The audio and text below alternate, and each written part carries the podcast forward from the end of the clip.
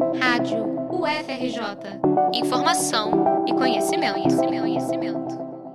Em julho de 2020, cientistas de várias nacionalidades publicaram na revista Science, um dos periódicos científicos mais prestigiados do mundo, um artigo que relaciona ecologia e a prevenção de pandemias. No centro dessa discussão aparece a floresta amazônica, o principal bioma brasileiro e um dos maiores habitats naturais do planeta. Todos sabemos que a devastação da floresta acarreta desequilíbrios terríveis, mas o que poucos sabem é que o deflorestamento e as práticas predatórias relacionadas a animais aumentam os riscos de novas doenças. Mariana Vale, professora do Departamento de Ecologia da UFRJ e uma das autoras do artigo publicado na Science, explica. Uma coisa que o público em geral não sabe é que 75% das doenças infecciosas são de origem zoonótica, ou seja, são doenças patógenos que originalmente ocorriam em animais, tanto animais silvestres quanto animais domésticos, e que passaram desse animal doméstico para o homem. O sarampo, por exemplo, acredita-se que veio do gado, a cachumba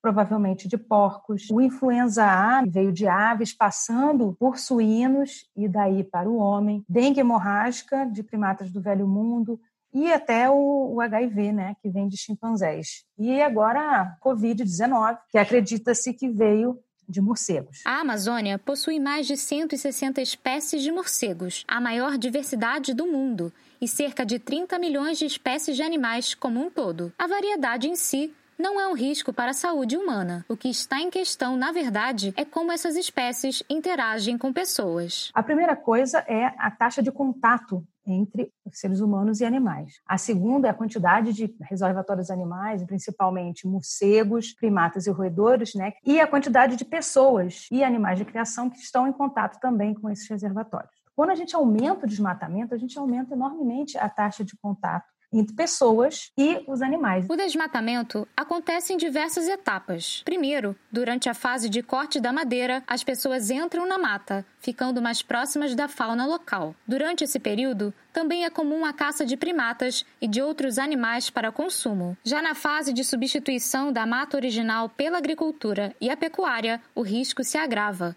pois também há contato de animais domésticos com a floresta. E o mais importante, quando a floresta é perturbada, animais como morcegos começam a se alimentar mais perto das residências. Diante de todos esses fatores, o que fazer? Nós esperamos que seja possível a criação de um fundo internacional nos moldes mais ou menos do que foi o Fundo Amazônia, para captar recursos para a prevenção de pandemias, através da prevenção do desmatamento, prevenção do tráfico de animais silvestres e também maior biossegurança na criação animal, né, para reduzir esse contato entre animais de criação e reservatórios e também uma vigilância sanitária. Né? Nós esperamos que o nosso artigo e tantas outras evidências científicas chamem a atenção das pessoas e dos tomadores de decisão para o fato de que a saúde humana depende da saúde do planeta. Além de apresentar soluções para o problema, o artigo é inovador ao trazer um cálculo do custo da prevenção de uma pandemia a partir de medidas de ação ambiental. A estimativa é de um custo de 22 bilhões de dólares por ano, valor muito inferior aos trilhões já gastos no enfrentamento à pandemia de Covid-19. Reportagem de Liana Monteiro para a Rádio UFRJ.